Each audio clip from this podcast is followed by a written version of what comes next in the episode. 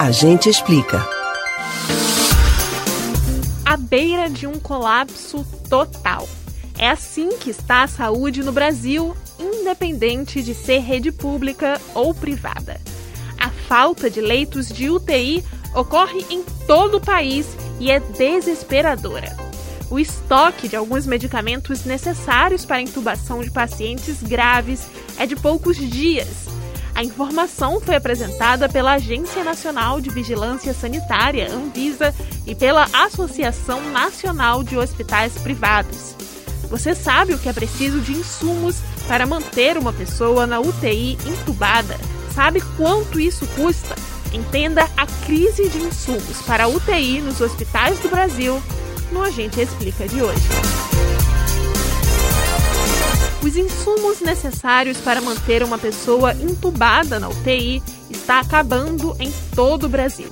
Isso não ameaça só a vida de quem está internado em estado grave de Covid-19. Hoje, qualquer pessoa que precise ser entubada por diferentes motivos de saúde pode enfrentar dificuldades ou nem mesmo conseguir ser internado. É que os estoques de Propofol, cisatracúrio, atracúrio e outros insumos disponíveis hoje só devem durar mais alguns dias. O Propofol é usado para indução e manutenção de anestesia geral.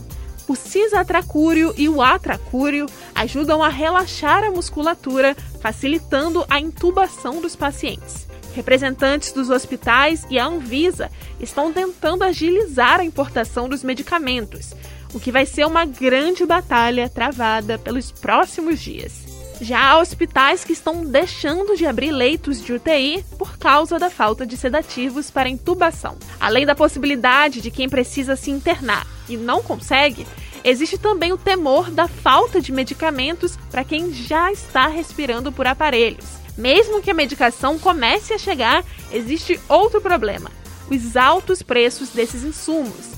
No último ano, os preços do rocurônio subiram 900% do Misadolam 400%, Atracúrio 200% e do Propofol 140%. Quanto mais pessoas com Covid-19, mais a necessidade de leitos, maior a quantidade de pessoas desassistidas e maior o número de mortes. Por isso, continue se protegendo e fazendo isolamento social quando possível.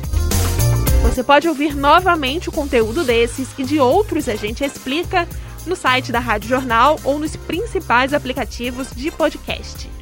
Spotify, Deezer, Google e Apple Podcasts.